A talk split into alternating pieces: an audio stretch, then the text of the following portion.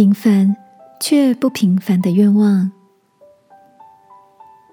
晚安，好好睡，让天父的爱与祝福陪你入睡。朋友，晚安。今天的你感到幸福吗？跟姐妹们趁着年前相聚，大家回顾这一年的成长与收获，也分享明年的展望。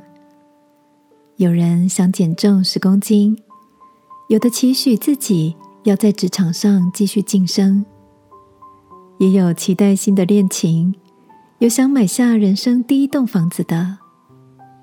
只见瑞塔静静的听着大家新年的新希望，最后才缓缓的说道：“新的一年，我期许能好好吃饭，好好睡觉。”照顾自己的身体之余，也要照顾心情，然后温柔呵护每一段关系。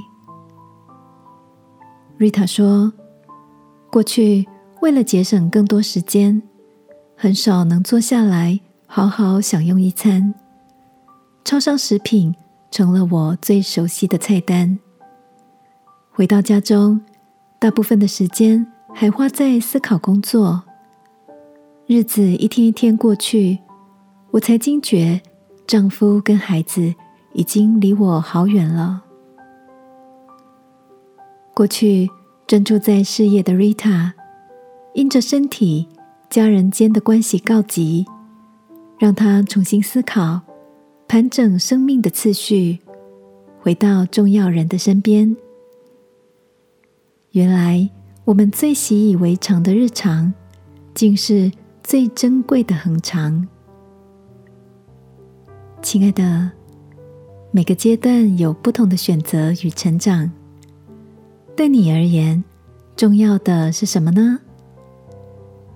也许是事业、家人、梦想的实现。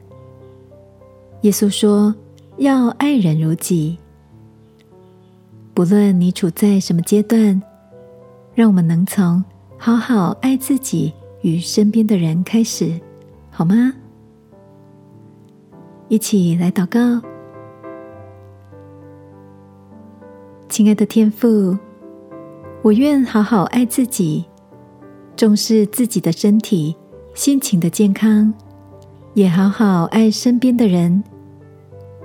祷告，奉耶稣基督的名，阿门。晚安，好好睡。祝福你，新的一年，真爱每一天。耶稣爱你，我也爱你。